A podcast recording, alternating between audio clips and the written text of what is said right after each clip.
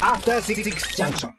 時刻は8時を回りました。改めましてこんばんは。ライムスターの歌丸です。TBS アナウンサーのうないりさです。えー、ここからは聞いた後には世界の見え方がちょっと変わるといいななんてビヨンドザカルチャーのコーナーです。今夜はあのゲームセンター嵐の生みの親、うん、漫画家の菅谷充先生をお迎えしての、えー、菅谷充とは何者なのかを学ぶ約60分間特集と、えー、いうことでお送りさせていただきます、はい、ということで改めまして、えー、ゲームセンター話のこのコーナーから、えー、引き続き、えー、菅谷先生よろしくお願いします。よろしくお願いします。はい、お願いします、えー、ということで現在、えっと、京都にお住まい。はい、住まいという仮住まいですけれども、うんうんうん、あの京都の今大学いや京都精華大学という大学で、はい、漫画学部というのが世界で唯一ある大学なんですけれども、はい、はい、そこで教員やっておりまして、はい、はい、あの日々あのたくさんの学生と楽しく過ごしています。うん、はいねということであのお忙しい中本当に今日はわざわざお越しいただきまして本当にありがとうございます。はい、えー、ということでまず最初に菅谷充先生のプロフィールをご紹介したいと思うのですが、うん、えこのプロフィールがですね実は今日の特集のそのまま見取り図になっていきます。はい、こういうことをやってきた人だということがそのまま特集の内容に直結していきますので、はい、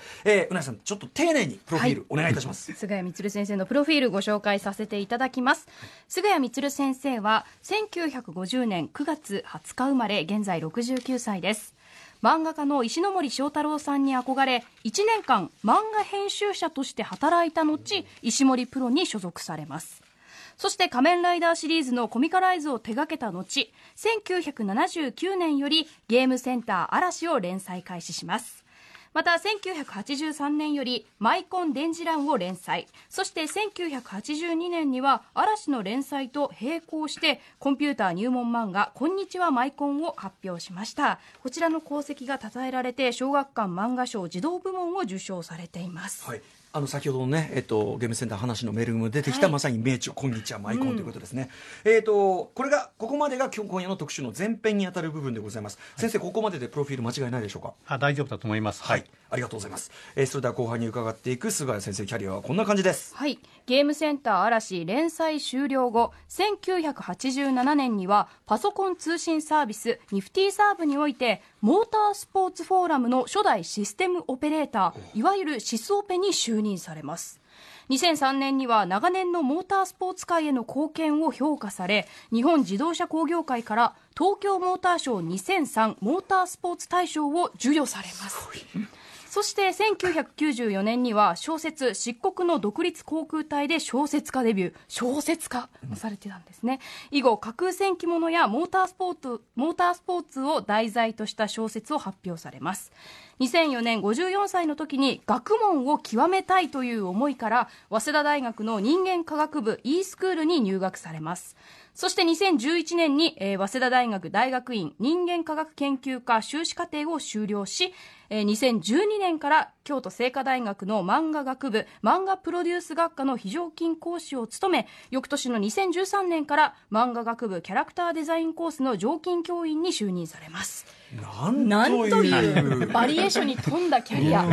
いやだからつまりその我々が知るそのゲームセンター嵐というのは菅谷先生の成し遂げられてきたことの、うん、まあ一部に過ぎない、ね。えー、ということですよね、うん、えー、改めてまとめますと漫画家になる前は漫画の編集プロダクションで編集者としてまずは働いている、うん、そうです。あの最初はでもアシスタントをして、うんうんうん、アシスタントをしたんですけど半年ぐらいでクビになりまして、まそれで、えー、生活に困って、そしたらば編集プロダクションで拾ってもらったというのが正解です、いやなるほど。それで編集者としても働いていらっしゃいました、はい。そしてまあ我々が知る嵐の後にですね、えー、パソコン通信を駆使して、えー、モータースポーツの世界と関わりさらに小説も書かれたということですね、えー、日本での F1 ブームが1987年から1994年あたりと言われており、うん、あと架空戦記物先ほどのね、えーと、漆黒の独立航空隊などのその架空戦記物ブームが1988年から1990年代にかけてと言われているので、えー、菅谷先生はそのどちらにもシーンど真ん中にいたという。ああそういえばそうかもしれません、はい、そしてさらにはこれがやはりすごい、えー、54歳から改めて大学に通い始めてその後は大学で更新の指導に当たっているというですね。もうセカンドどころじゃないわけですよね。もう何段キャリアだという、はい、好奇心が常に開かれているというかあそんなそうですね、本当に好奇心ですね、なんか、うん、興味持ったらば、もう止まらなくなっちゃうという、うんうん、あの正確なものですから、素晴らしい、はい、しかもそれでこう毎回それを極められて、うん、常にそこでこう一つ形をね、出していくという、いや、極めてはいないと思います、はい えー、でも明らかにそのやはり普通の漫画家さんのキャリアとかスタンスとはちょっと違うあたりというのが、やはり面白いなという、はい。まあ、興味がいつもあさっての方向向いてるものですから、いやいやそこがまたね、あの嵐のような革新的漫画も生み出しうるということですから。はい。ということでお知らせのの後、え菅谷先生、このようなキャリアになぜなったのか、その細かい部分、そして、えー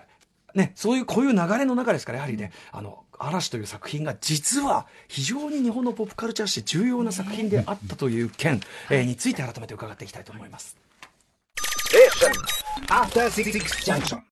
時刻は8時、えー、7分に向かっているところでございます。アフターシックスジャンクションパーソナリティライムスター歌丸です。木曜パートナーの TBS アナウンサーうないりさです。さあということで今夜のゲストは漫画ゲームセンター嵐の生みの親菅谷充先生です、改めてよろしくお願いします。よろしくお願いします。はい、えー、ということで先ほどねオープニングでお話した通り菅谷充先生のキャリアを前編後編に分けてしかも一個一個がなかなかなねすごいですね。ドスンドスンときますからね。深掘りしていきたいと思います、はい、さあそれでは。前半参りましょう。前半です。ゲームセンター嵐の偉大さについて学ぶ前半はい、ということで、はい、まあ、あの、担当直に、まずは1979年、まあ、後に大ヒットします、うんはい、そのゲームセンター嵐を、えー、書こうと思われたきっかけは？あの、最初は78年の秋にですね、はい、あの読み切りで載ったんですよ、一回。はい、でその時にあの担当編集者から平平山さんという方から、はい、はい、あの電話がかかってきて、高橋さん、はい、あのゲームの漫画、すがやさんってエレクトロニクスとかって好きだからやらないと言われて、はい、それでいいですよって言って、そそしたらタイトルはもうゲームセンターあらしと決まっているから。ああ、なるほど。はい、で、それで、あの表紙のあの校了っていうんですけど、うんうん、表紙のカバーの服は校了が今日なんで、今日入稿しないといけないえ、むちゃくちゃ、平山さん。はい。だから内容はとにかくキャラクターの顔を5つぐらいちょっと作って、はい、今からアルバイトを向かわせるから渡してくれないかという。これこれ菅谷先生これ通常の漫画の依頼としてもちょっとむちゃくちゃですよね、はい、でその時のついた注文が菅谷さんは今までそのハンサムなキャラクターばっかり描いていて、それは子供が喜ばないから、ブサイクな顔にしてくれて、えそれでとりあえずあの手元にあの、えーと、ブサイクって言ったらおかしいんですけど、あの包丁人味兵という漫画がありまして、ビッグ・ジョー先生、それからあと同じ先生の「あの国サブヤン」という漫画がありまして、はいはい、その辺りがちょうどあのあったので、はいはい、それを見ながらちょっとあのアバターとかですね、はい、あのあとは線を太くとかっていうようなキャラクターにして、うんうんうん、で自分で一押しのものだけ色を塗ったんですよ。うん、で後のものは色をつけずに、うんうんうん、えー、45点は出したんですね。はいはい。で次の日になったらば平山さんがトレーシングペーパー持ってきて、はいはい、入稿終わったからって、で私の一押しのやつはボツになって、えーえー、はい、で別のキャラクターになっていて。これは今の嵐ですか？そうです。それで もうちょっとスマートでしたけれども、はい、でそれであの色はなかったんで、うん、デザイナーさんに頼んでつけてもらったからって。ちょっとまず平山さんはかなり乱暴な。はい。あのね、編集者としても働かれた経験上、この平山さんのこの剛腕ぶりと言いましょうか、はいこれはどうですか、だって。です。はい、それからこれから、じゃあちょっと今から、これからストーリー作らないといけないから、あの1万円札ひらひらさせてですね、これ今から銀行に行って100円玉に両替して、100個に両替して、はいはい、でそれ持って歌舞伎町に行ったんです、うん、で、ゲームセンターに行って、今日はこれがなくなるまで帰ってはだめって言われてるんですよ。はいはいはいはい。で、散々ゲームをやって、ええ、でもそういう時ってなんか、長続きしちゃうんですよ。ついつい でその頃あったあのブロック崩しとか、はい、あのピンポンとかテーブルテニスみたいなものとかやって、うん。はい、当然インベダゲもありましたか、インベダまだなかった。まだない。ないない、うんうんうんそれで使い切れなくて、とうとうなんかピンボールやったりとか、あの、コイン落としとかスマートボールまでやって。もう、もう今の嵐と関係ないという。無理やり使ったんですけれども。それからストーリーを話し合って、でも最初の1回の読み切りは人気が出なかったんです。あ、そうですか。はい、取れなくて、それで1回こっきりで終わって、まあこちらも1回こっきりで終わるだろうなと思って、それでじゃあ別の作品やらないかということで、F1 キッドという小学生が F1 に乗る漫画を始めたんです。はいはい。うんそして翌年になったらば、また今度、スペースインベーダーが出てきて。インベーダー、スペースインベーダーゲームの大ブームが起きた。はい。でそれであのウルトラマンの増刊号を B5 サイズで大判サイズで出すから、はあ、そのおまけにゲームセンターらしもう一回やってみないかと言われて。ウルトラマンリバイバルでね、はい、そういうのが出てました。確かにそれであのこちらの、えー、読み切りで1本載せたらば、それがなんかあのアンケートで80%ぐらいの人気を取って、はい。はい。はい、それでなんか急にあの F1 キッドという漫画急遽、うん、打ち切り。そっちになって。あでもその F1 キッドのっていうねそういうその モータースポーツっていうのの興味は後にまた浮かされるわけですもんね。はい。まあもともと好きで、好きで。えー、レース好きで通ってたんです、サーキットなんか。それでこの漫画をやっていれば、サーキットに通う、うんうん、なんか、取材だ、取材はい、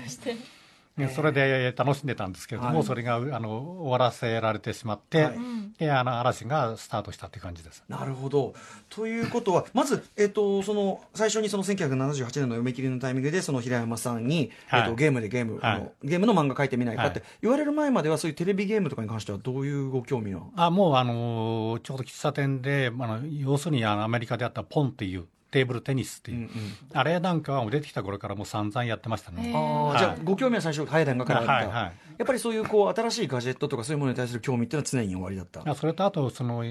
秋葉原にしょっちゅう出入りしていても、マイコンの出始めからもう、あの、うん、NEC のビットインというね、ショールームできた時からもう通い詰めて、で、そういうものに興味があったんで、はい、そちらの興味からもうゲームも見ていました。ああ、そうか。だからコンピュータカルチャーとしてということでしょうかね。はいはい、それこそ後のそのね、えっ、ー、と、ま、こんにちはマイコンに至るような、はい、どちらかというとコンピュータカルチャーの、えー、一端としてのゲームというか。だからゲームセンターらしも最初はそんな話だったんですコンピューター。はい、まあ、プログラミングをするとかですね、そういう話ばっかり出てくるんです。えー、えー、えー、でもも、まあえーと、一気に火がついていく。じゃあ本当は、えーと、先生的にはやっぱり、えー、そこまで人気が出るっていうふうにはあまり思ってなかったって感じですか？あ全然思ってなかったです。もうすぐでスペースインベーダーは人気あるけれども、うん、すぐにブーム終わるだろうし、はい、長続きしないだろうと思って、うん、もう次の作品準備していた、えー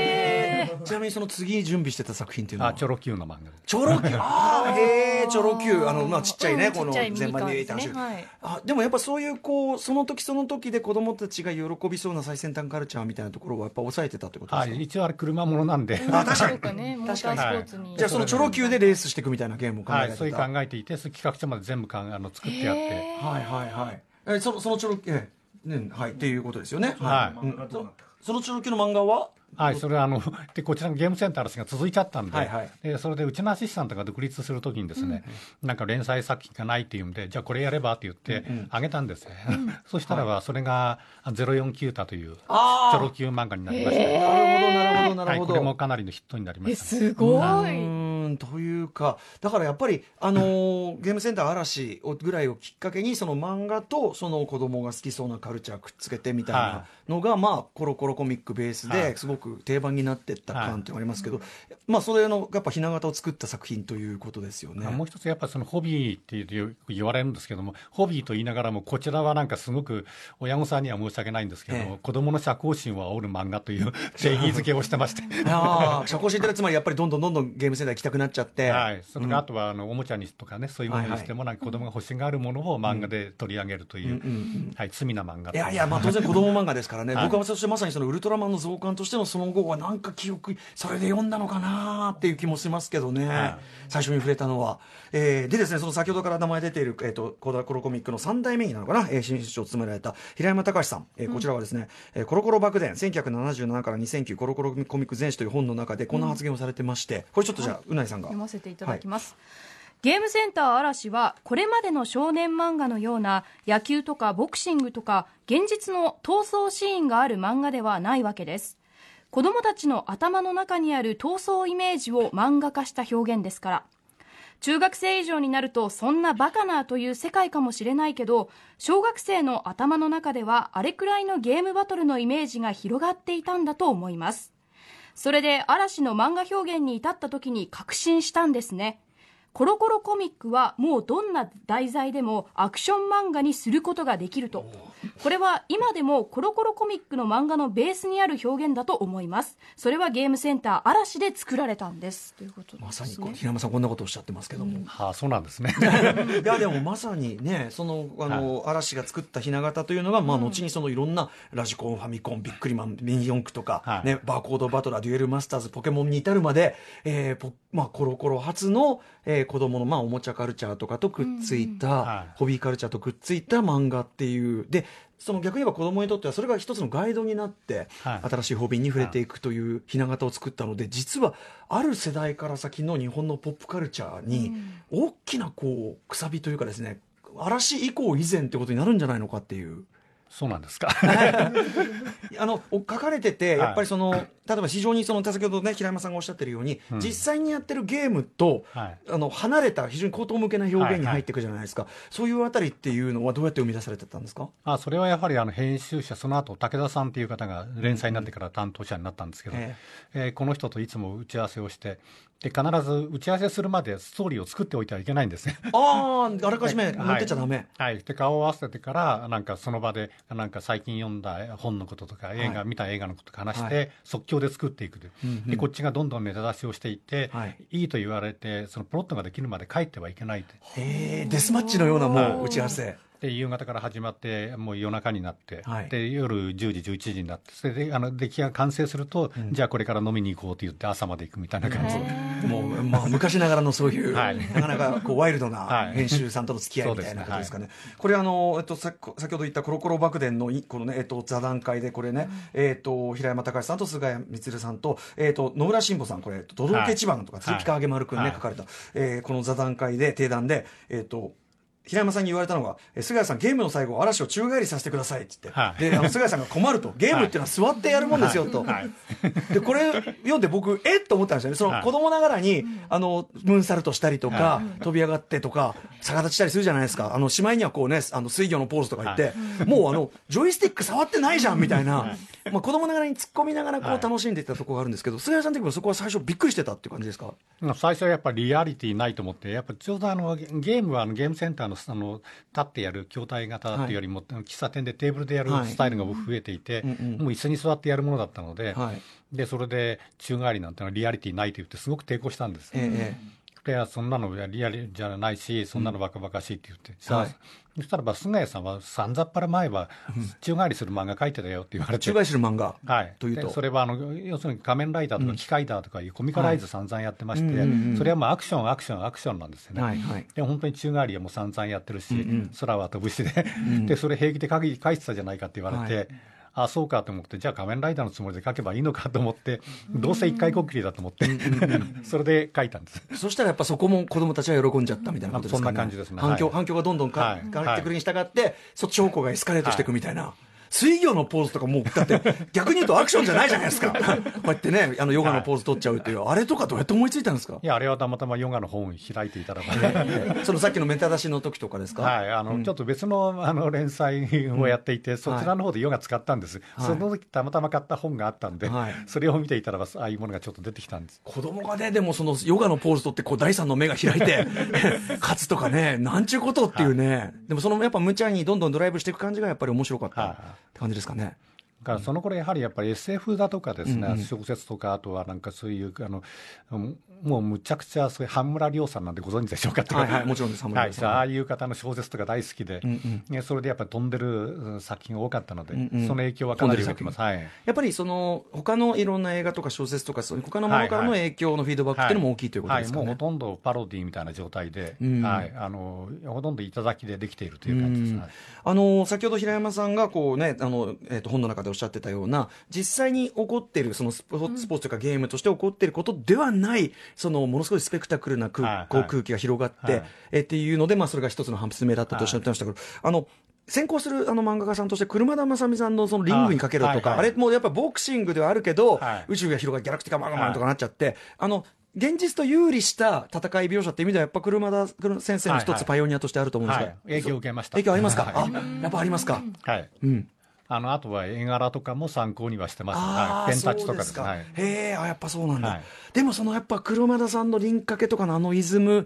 プラスやっぱちょっとハウトゥー的なあれが入ってるというか、はい、そこが本当に発明かなと思いますね。はあはい。要するに、まあ、インベーダーの戦い方とかですね、うん、非常に、まあ、言っちゃえば文系なこうちまちました戦いがいくらでもダイナミックにできてしまうという。それってあのチョロ Q の構想もどっちかというとそっちでしたか？そうですね、はい、うん、だから 嵐でそれがこう自分でこう慣れてきたというか、うんうん、あこういうのはありなんだと思って、うんうんうん、なんかこう自分で覚醒したというかですね、はい、目覚めたというかそんな感じですね、はい、じゃあこうあの炎の駒とかああいう無茶,、はい、無茶な技の数々、しかも一応理屈があるじゃないですか、こう CPU をこう、焼いちゃってとか、ヘリヘリクツ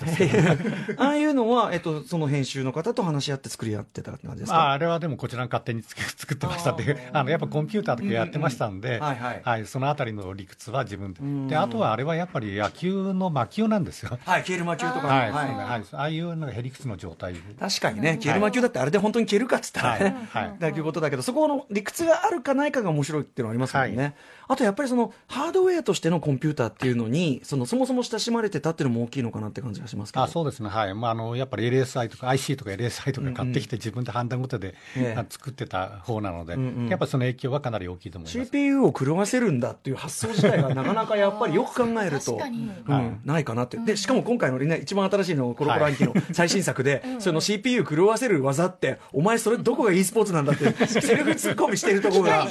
僕、はい、僕40年越しで爆笑しちゃいました。ずっと小学校の時から思ってたことですよっていう。これはもう、はい、もうでも100も承知で書いてたことを、あえてこの時代に、大人の目線でセルフツッコミみたいなことですか、はい。はい、一応あの、コロコロ兄貴はこれ、あの、大人が読者ですから、えー、昔子供だった。ややっぱりその昔僕、まさに僕の世代とかが読んでて、こう、なんていうか、爆笑して突っ込みながら楽しんでたって、やっぱそのスタンスっていうのは、なんとなく伝わってましたか、子供たちのそのはい、それはそうです。うん、あとは、ただですね、最初の頃は結構自分では熱血漫画のつもりだったんですよ。はいはいはいはい、でそれで、ただあの、子供の反響ってわからないんで、本屋さんに行って、子供が立ち読みしてるところを横から見てると、あのグレート台風とかってやると、笑うんですよ、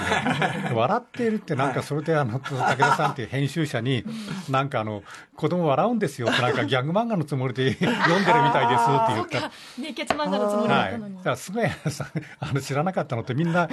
コロコロでではみんな、編集部の連中、みんなあのギャグ漫画だと思ってるよって、えー、そうだったんですかって。それは失礼いたしました、まさに、はい、まさにそれであの腹抱えて笑ってたチームの小学生が、今ここにいるって感じで、大変失礼いたしました。でも確かに、あの、前歯をね、こうやってガチャンってやって、折って血を出してでも戦うは、やっぱちょっと星ヒューマイズムっていうか、はいはい、確かに熱血スポーツ漫画でもありますもんね。はい。はい、ただ、その頃にはもうほとんど、あの、やっぱり、巨人のうちの星ヒューマの、あれが、あの、巨人のうちのテーマソングを歌いながらうさぎを飛びをするのが、うん、例えば結婚式の余興になったりとか、ね、ギャグにされる時代。はい、そういう時代になりなりつつあった時だったんで、もう熱血がなんかお笑いになりつつあった時だったんです、ね。確かに70年代後半80年代はまさにそれがギャグになる時代っていうかね、境目だったかもしれない。だからそういう意味では、こう熱血漫画的なフォーマットを持って書かれた、その、ね、それこそリングにかけろだって本当は熱血ボクシング漫画だったのが、どんどんね、宇宙的規模になって、最終的にはギリ,、ね、ギリシャの十二神とか出てきちゃって、毎週人が死ぬみたいな。でもなんか、そのなんか感情僕らもすごくドライブ感として楽しんでたし、笑いながらも興奮するみたいな、なんかそれが、で、しかもそれに、80年代的文化のホビーハウトゥーも入ってるっていう、だからやっぱゲームセンター嵐が一つの分水嶺というか、はあ、まあなんかすごくあるかなという感じがしますね。でもご本人としてはやっぱり最初はそういう作品だと思って書いてるわけではなかったってことですね。あもう多分すぐ終わるだろう、すぐ終わるだろうと思って、うんうん、なんか5年も続いちゃったっていう感じなんで、うんうんうん、はい、アニメ化までされてということですもんね。はい、先ほどね、そのテーマソングなんかが流れてというあたりで、じゃあそこまでいくとは思っていなかった。はい、ちなみに、えっと、そういう中でいろいろ取材もでもされながら書かれてったんですよね。はいアメリカに取材なんか行かれたなんて聞いてますアメリカはなんか無理やりというか、あの、うん、F1 レースの取材、F1 レースの、はい、あの、ついでに、あの、シリコンバレーに行ったみたいな。うん、本当はシリコンバレーを、あの、に行きますという口実で F1 レースを見に行ったみたいな感じなんですけど。はい。えー、という、まあ、だからまあ常にだからいろんな方向に興味があって、常にこう、どっちでもこうね、何でも拾えるようにしとくってことは大事なのかもしれない。編集者をされてた経験っていうのは、この漫画を描くにあたっては生かされてますか？やはりあの、企画を立てるという意味で、うん、あの、あのよくあの漫画をあの初めて書くときにネームを見せろと言われるんです編集者に、ネームっていうのは何十ページか小回りをしてセリフを書くんです、はい、時間かかるんですよやっぱりそれなりに、でもその段階よりも何を書くかが問題じゃないかって、うんうん、あの題材とかですね、うんうん、でそれをやっぱり決め先に決めた方がいいんじゃないかということで、はい、それで企画書を書くようになったんです、うんうん、で漫画家が企画書を書く例なんてほとんどなかったんです確かに確かに、うんうんでそれはなぜそうなったかって石森プロにいて、うん、あるいは編集部にいて、はい、そういうところでやっぱ企画書というものをたくさん見ていて、はいはい、でそこでやはり最初に決めてからプロットとかネームに行った方がいいじゃないか、はいはい、でそれが何を書くか決まっていない状態でストーリー持っていっても、はい、手間がかかるだけで。うんうんうん、で今もそういうシステムネームのシステムあるんですけど、うんうん、非常に非効率なんですよ、うんうんうん、なるほど。確かにね。あの、例えばその映画で言えば企画の全体が決まってないのにいきなり脚本書いてくるようなもんですもんね。はいはい。うんうんうんだからやっぱりそれはちょっと理にかなったシステムで、はい、あとやっぱり石森プロっていうところ自体がやっぱりどんどんその漫画っていうのをそのハウトゥー的な方向だったりとか、はい、その知識を得る手段としての漫画っていうのに、まあ、持っていくじゃないですか石森先生が。はいはいそこにいたっていうのをそのある意味そのハウトゥー的だったりとかするその、はい、あの嵐だったりとか後のその F1 的な方向に行くとかっていうの関係してますか？あのただ石森先生が石森先生があの日本経済入門って書くんですけど、ええ、ああいうあのビジネス情報番組、うんうん、あれ、私の方が先なんです。あどっちかって言えば、アウトはこっちが先。はい、大人向けのあのそういう情報漫画みたいなもので、うんうんうん、で石森先生はあのその漫画賞を日本経済入門で 小学科漫画賞を受賞したときに、あのその挨拶の時に、菅谷、お前ちょっと来いって言ってですね、はい、本当はあの弟子の菅谷がこの分野は開拓したんですって言って、言ってくれて、わざわざあの紹介してくれて、すごく恥ずかしかったんですけど。で石森先生は先生で、はい、なんかあのそれを開拓したって言われると、その面白かったんでっていう。へえ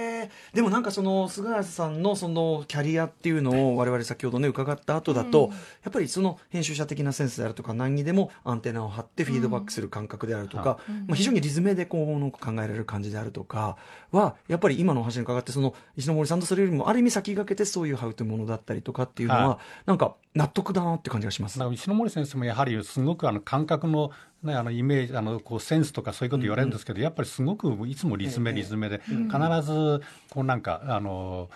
理屈がいつもついて回ると、ええ、漫画自体も全部そうなんですよね。はい、いやなんかすごいですね、やっぱかだからもう何重にも歴史に関わってらっしゃるっていう感じがしますね。あとやっぱりその漫画表現とかあの漫画を読むような人の層とかポップカルチャー全体が多少やっぱり70年代後半80年代かけて変質してい。ったっていうのも関係してますかね、それは。いやそれとそうですね。あとはあのなんだろうやっぱり漫画を読んで、うん、やはり情報性を持たせたいということはすごく考えました。うんうん、なんかそのであとはあのこれも石森プロにいた時に書いた漫画で「真田重石」という漫画を書きまして、これが柴田連三郎先生という、あの眠り教師を書いた先生の原作だったんですが、その時打ち合わせをした時に、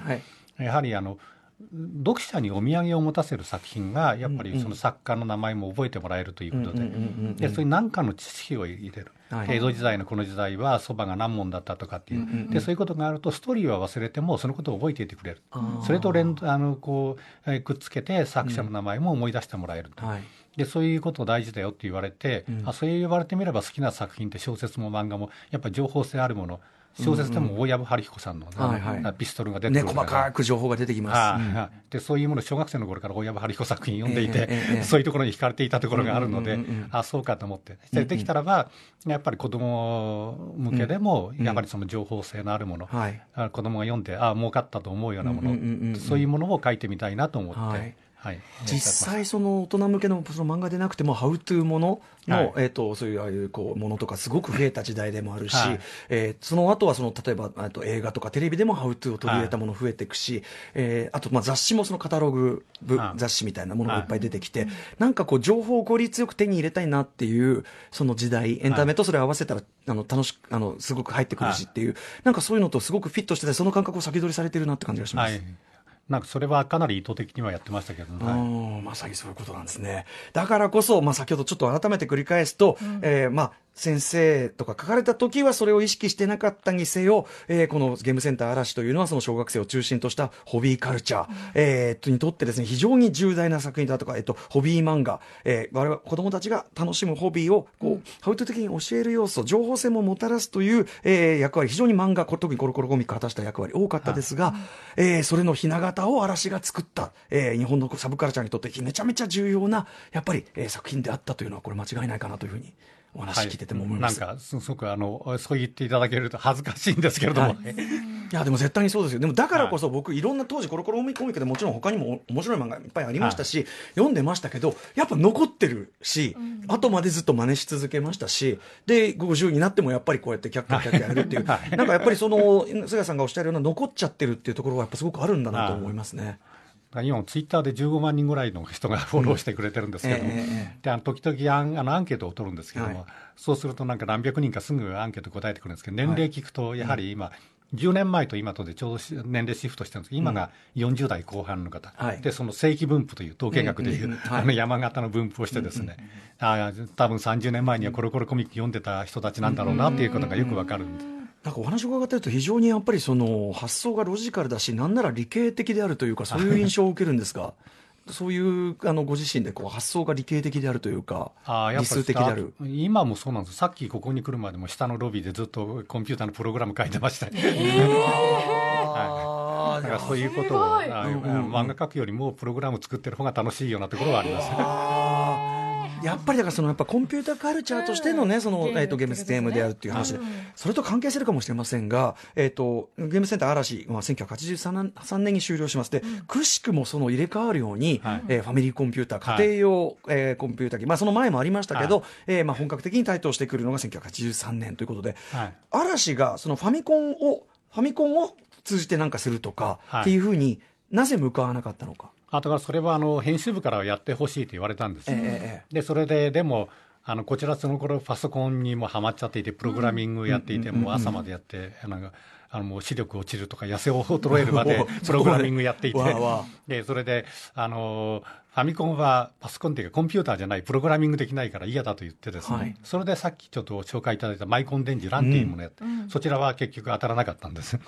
でそれでファミコンの方はあのこちらは書かないからじゃあうちのアシスタントがちょっと独立した時だったんで、うん。はい、それでじゃあそちらにあのやったらどうでしょうということで、うんうん、それでファミコンロッキーという漫画がねだから次世代にファミコンロッキーですだから次世代にどんどんどんどんその意味ではさっきのチョロ Q もそうだし、バトンタッチもされていかれているしだからこそだからある意味そこがね菅谷先生の先輩特許になっちゃいすぎずに、コロコロコミックの一つのこうホビー漫画フォーマットみたいな感じになったからこそ、まあ、これだけの一大市場にもなったし、っていうことはあるのかもしれないですね。であとはあのよくご小学科の方にですねもうよく言われたんですけど、はいあの時ファミコンで、ゲームセンター嵐をファミコンで伝え、あの、続けていれば、一応ゲームセンター嵐って家は建てたんですよ。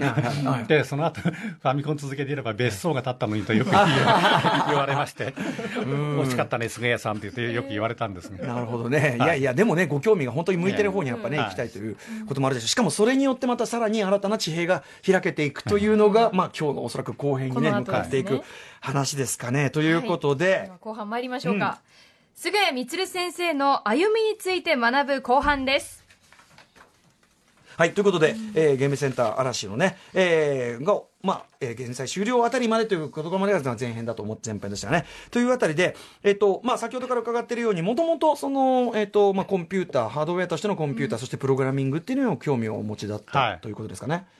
あの、ちょうど、やはり最初の頃はもう本当に、あの、えー、機械語なんてやる時代は分からなかったんですけど、よくベーシックというプログラム言語が出てきて、はい、それではまりまして、うん、もうプログラムを作ってやつ、生まれて初めて作ったプログラムが確定申告のプログラムで。ああ、すごい。はい、うんうんそれでこうあの確定申告をこうあそうサクサクできるようなソフト、はい、あのいつも電卓で徹夜していたんですけど、うん。うん、それがなんかあのとりあえず数字だけ入れれば計算は5分ぐらい出るようにフォーマットを作って、感情奉行にお任せあれみたいなことをご自分でやられてたわけですねその頃はプリンターも何もないんで、画面に数字が出てそれを書き写すという情けない、でも、ね、プログラムいやいやいや、で、まあ、そのね、あの、コンピュータープログラミング、まあ、まさに今もやられているという プログラミングへの興味というところで、えっ、ー、と、先ほどあの、ゲームセンター、話の方でも出てきましたけど、うん、えっ、ー、と、こんにちはマイコンという、これ、えっ、ー、と、まさに嵐の、このね、キャラクターたちが、はい、えっ、と、ベーシックを使ってコンピュータープログラミングを学んでいくという、はい、まあ、恐るべし入門書というか、これを書かれるわけですよね。はい、これを書こうと思ったき、あれは？あの、ちょっとこれは、あの、先ほど言ったようにあの、うん、プログラムにはまりすぎちゃってパソコンを買って、それで目はこうなんか見えなくなってくるしそれそれで体壊しそうになってそれ家族がですねパソコン隠しちゃったんですよ。すごいですね。中学生みたいな、えー、であので粗大ごみに出したって言われて、えー、どこを探しても出てこなくて、えー、絶対あんな20万円もしたもの絶対あのどっかにあるはずだと思ったんですけど、見つからなくて、諦めてたんですよね、でその時ちょうどあの長女がちょうど生まれる時で、うんうん、あのかみさんがお腹が大きくて、うんうんうんでそれであのそんな時に倒れられたら困ると言って隠されちゃったんですけど、うんうんうん、で仕方がないからちょっと諦めてたんですけども、ええ、長女生まれた時に、はい、あのなんか市役所からなんかお産見舞いってその頃お金がもらえて8万円もらえたんですよ、はいはいでそれを持ってですね小学校の近くにあったカメラ屋さんにいて、ええ、あのえー、ポケットコンピューター買いまして。はい、はい、でそれでプログラムを 持ち歩きできるんでこれだったら家族に見つからずに。すごいですね。発想が中学生とかね。親に怒られた中学生みたいになっちゃって、うん、でプログラムができると思ったんですけれども、はい、でも電卓みたいにその1行しか出ないんですよ、うんうんうん、でそれでなんかつまらなくてそうだと思って仕事にすればコンピューター買っても。何でもその発想 F1 といいね、はい、はい、でそれであのまあ、それも半分あったの、はい、あったんですけど、それで、あのこんにちは、マイコの企画書を書いてですね、うんうんうん、その時も企画書、本当に手書きの原稿用紙で書いて持っていたんですけども、うんうん、小学館ででも半年近く、なんかもうお蔵入りというか、全然相手にしてくれない、何それみたいな状態で、でそれであのあんまりにも反応がないから、うん、じゃあ、アスキーという出版社があるんで、そこに引き上げて、そこに持ってきますと言ったらば、はいいやちょっと待ってって言って、編集長がじゃあちょっと類書の部数を見てみるかって。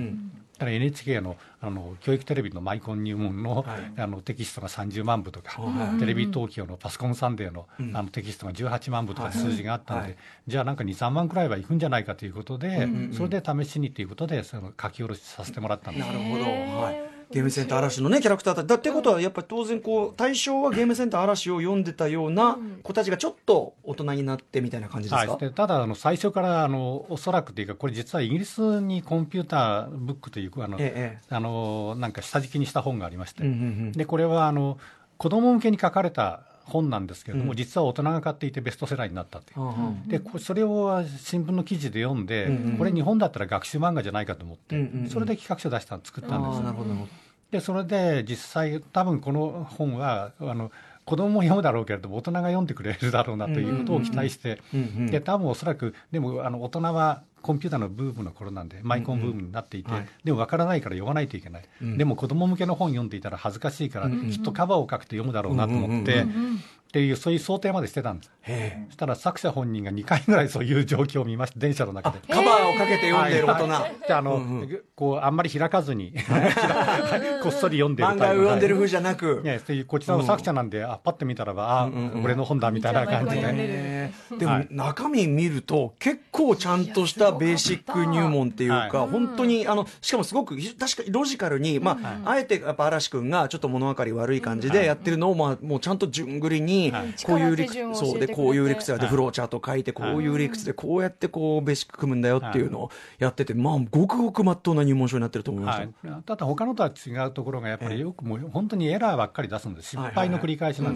です。その失敗を乗り越えるっていうところをやはり一番あの大事にしたいなと思って、いやでもそれこそ普通に最初プログラムしたら絶対そうなるわけで。はい、それをこうある意味今日疑似体験もさせてくれるっていうところはすごく実は入門書として親切なところですよね、でなおかつねもう嵐が可愛いから嵐君が可愛いからっていうのがあるから。一応ゲーム簡単なゲームですけどゲームが作れるようには2巻目でなっていました、はい、いやしかしでもプログラムは本格的ですよねかなりねこれはね。はい。でえっ、ー、とこの「こんにちはマイコン」を書いて実際にこう読んでるのはやっぱり大人が多かったってことですか？じゃあ半分ぐらい大人だった感じですね、まあ子供も多かったんですけどでも実際あのはがきも来て最高齢は72歳かなんかの人、えーはい、入門書として本当にねすごかった。これ実際えっ、ー、と本当に日本の IT 業界の礎を築いた漫画とも言われているということだそうです、はい、なんかやはりそういう技術者のゲーム業界とか IT 業界の方々に、なんかよくあのトークイベントなんかやると、ええ、そういうなんか理系の人がいっぱい集まるんですよ。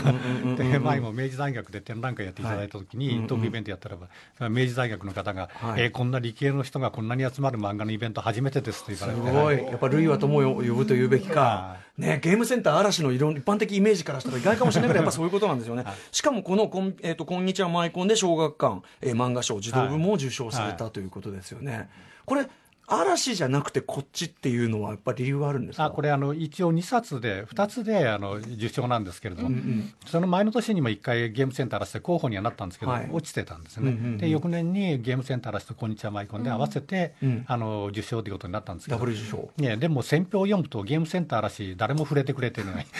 えー、こんにちはマイコンしか、えー、皆さんあのその選評を書いてくれていないというなんでですかねやっぱりちょっとこう。下に見るような感じがあったんですかねいやそれよりもなんか新しいあの時代のあの、なんかの学習漫画みたいな評価で、皆さんそちらの方になんか目がいった感じで、まさに先ほどおっしゃったような後にねその石森先生のその経済入門とかであるような、やっぱりあのこうそれで知識をがっちり得られるような漫画のあり方みたいな確かに先駆けでもあるしというあたりですかね。はい、ということで、まあ、非常に先ほどのねあのメールにもあった通りそこから本当にコンピュータープログラムだセガのプログラマーになっちゃったわけですからね、ね先ほどのメッセージご紹介だプログラマー実際に何人もっていうか何百人も何千人も生んでらっしゃるんですよね。人生決まったというようなことをよくツイッターで書かれてる方がいて、その度になんかもうリア充してますようにと思ってお祈りしてる感じ。いやねでも本当にでもというか日本のコンピューター業界菅谷先生に足向けて寝らんないよって話ですよね。すごいことですよね、えー、ちなみに、えっと、いろいろそのデジタルガジェット、はい、本当にあの早いものにこうごご興味をね持たれるって感じで、はい、なんでも、えっと、漫画家で日本の漫画家で一番早くファクシミリを導入した。ああそうですね、おそらくまだすごい、ファクシミリ何十万円かするところで、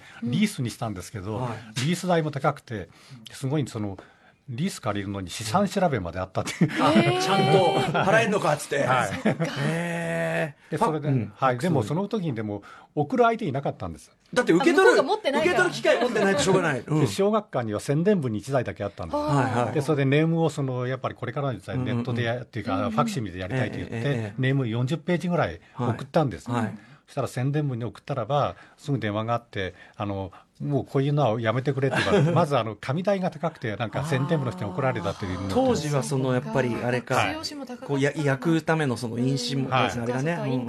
でそれでもう一つはあの、やっぱり漫画家と編集者は顔つきつき合わせて、こうあの唾を飛ばしながら打ち合わせをしないと、熱気が生まれないリズムがね、そういう昔はね、まあ、それもね、分かる気もしますけども、えそれって何年ぐらいのことですか？それは1982、3年くらいですね、はい、なるほど、はい、面白いですね、もうね。ファクシミリ一つとっても、あ の先に進みすぎるとなかなかキャッチしてもらえないという、はい、だって今だったらもうタブレットで漫画を描くのが結構当たり前になってる時代、はい、私も今は書いてます。あそうなんですね、そう。まさに今ねナイスナイスコアシストというかですね、あのデジタル作画もかなり早い段階から。一応あのタブレットというものが出てきた頃使い始めたんですけど、えその頃やっぱり下絵もなしにはうまく描けなくて、うん、で最初マウスで描いたんです、うんうん、だから全然ヘロヘロで描けなかったんですけども、うんうん、ただ近所にたまたま住んでいた平田博先生という劇画界の巨匠の先生が突然訪ねてこられて、私があの、こちらコンピューター使ってる、マッキントッシュだったんですけど、はい。はい、で触らせてほしいと言って、えー、でそれでマウスでさらさらさらと侍名簿書いちゃってですね、えーやっぱその絵の力がある方も全然違うと思って、えー、それはでも平田先生一番そういうなんていうのデジタル的タッチから一番遠そうに見える人が。でもその後だからその Mac2 っていうのが出てから、平田先生はずっと Mac で作画したんですよ。時代劇画を描いて、はい、でもでもママウスで書くのは全然話違うように思いますけどね、はい、まあ、その後はタブレットで書かれていましたけれども、はいあのでもマウスで書いてもデッサン力のある方は 書けるんだということでもすごいショックで。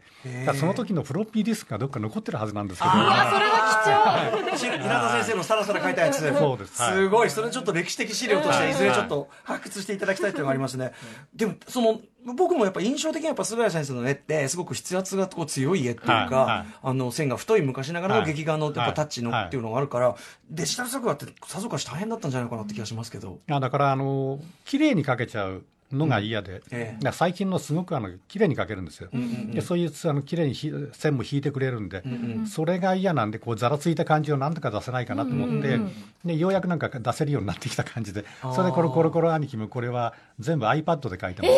えー、これ信じられない。すごいペンで本当に。信じられない。これはもう信じられない。紙とかペンとか一切使わずにえー、でもタッチは全然昔のね、それこそもう、えっと、これ当時はカブラペン、G ペンとかああのカブラペンで力を込めて太い線引いてたんですけど、はい、でよく担当者に、まあ、菅谷さんは漫画描いてるんじゃない、彫ってるっていう。完全にもう、あの、筆圧が強すぎて。はい、で裏に突き抜けていかんで、いつも。うわよく言われてました、でもまさにそそれこそがふさわしい感じの絵柄に思えるんだけどへえこれデジタルで描いてるとは思えないタッチですねこのコロコロ兄貴の。習熟されてきたんですね、はい、えーで、えーと、さらにですねキャリアどんどん進んでいきますと1980年代後半、えーと、インターネットまだね普及前のパソコン通信と言われてた時代に、はい、えー、F1 などの海外のモータースポーツの情報をいち早く日本に伝えていたのが実は菅谷先生だったという先ほどのキャリアのお話ですが、はい、というあたり。はい、ですよね、あの始めたのは85年の4月から。すごっ。ネット歴34年。すごいですそれ日本ではかなり最速の部類ですかやっぱりパソコン通信、はい、やはりあの海外であのアメリカのネットにつなぐと、ワシントン・ポストだとか、あの UPI とか API とか、そういうニュースがダイレクトで読めるというのを見て、えー、本で読んで知りまして、えー、それでもういても立ってもいられなくなって、通信のできるパソコンを買って、はい、その音響カプラーっていうんですけど、電話の受話器をあのポコンとはめて通信するというもので。電話回線どころじゃない、だから電話機本当に使う。はい。うんもうこれ大変なあのデータのやり取りなかなか大変なんですか、今の KDDI というか昔の KDD で、うんうんあのそれで通信するんですけど、なんかまあ電話代というか通信、あの一応あのコンピューターの回線なんですけど、うんうんうん、月に20万ぐらいずつ払う通信料20万、うんうんそれでずっと、まあ、当時だとニフティですか、やっぱ。だからニフティができたのは87年なんですけど、その前にアメリカのコンピューター部、はい、そちらから、はい、であのアメリカのコンピューター部の代理店ということで、日本のニフティができて、はい、でその関係、ご縁から、あのニフティができたときに、シスオペやらないかというお話いただいて始めましたもうだから完全にコンピューター文化ど真ん中最先端というか、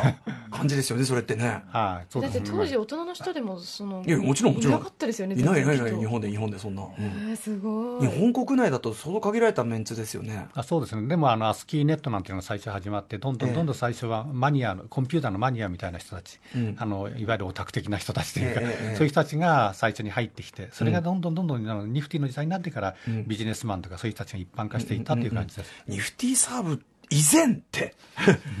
もうだ、もうなんか想像がつかないです。なんか、すごい世界ですね。で、えー、まあそれでいろいろ活動を続けられてきて、えー、で、まあそのモータースポーツの世界でも、まあね、その、あの、モーターショーで、もう表彰されるぐらいの感じになっていくということですもんね。えー、で、さらにですね、あ、えー、で、ちなみに今でもゲームとかパソコン、まあね、こうあの、はい、プログラミングはねされてるということですけど、はい、ゲームってされてますゲームはあの ポケモン GO なんかはずっとやってますし。はい。はい、このこの辺り、今日もなんか初めて、久しぶりに来たところなんで、うん、さっきもジムを回したって とか、ポケストップで 遊んでました、はい、あのこの間のいろんなゲームのそういういろんな進化がありましたけど、はい、そういうあたりについてっていうのはどうですか？あのただあの、なんだろう、反射神経、やっぱ年のせいもあったですね、反射神経競うものとか、格闘ゲーム系とかってちょっと苦手なんですよ。うんうんうん、で今でもレトロゲームかなりやっていて、はいはい今、ネットでですねやっぱりあの、うん、昔の復刻されている、あのロードランナーなんかが、うんうん、あの丸々復刻されてるんです、はいはい、それなんかしょっちゅうやってますね、うん、150面クリアとかね。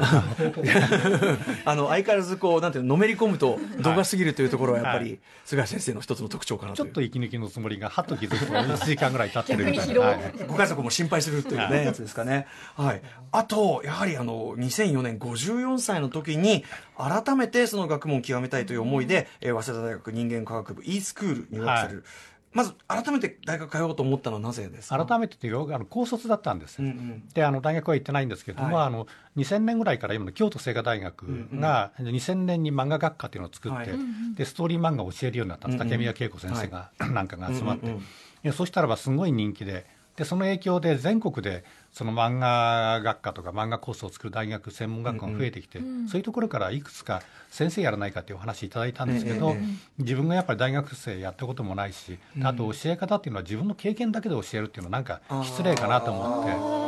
やはり理論とかメソッドとかってそういうものっていうのはなんかこう見つけられないかなと思ってそれでたまたま教育工学という分野があることを知って、はい、教育工学、はい、でそれは教え方をあのそのエンジニアリングというかそういうそういう観点から見るのはあ。そこも理系な感じで。で